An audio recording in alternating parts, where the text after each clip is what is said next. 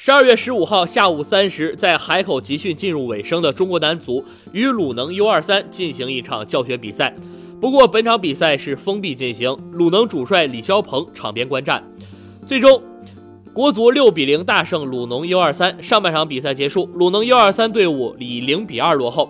下半时连丢四球，鲁能 U 二三队伍零比六不敌国足。据悉，进球的是郜林、石科、刘一鸣以及赵旭日，还完成了帽子戏法。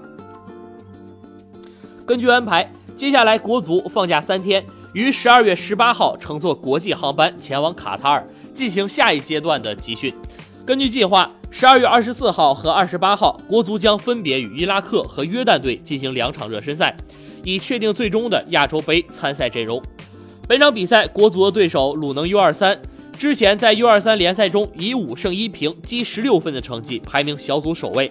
在整个十六支参赛队中，是唯一一支保持不败的队伍。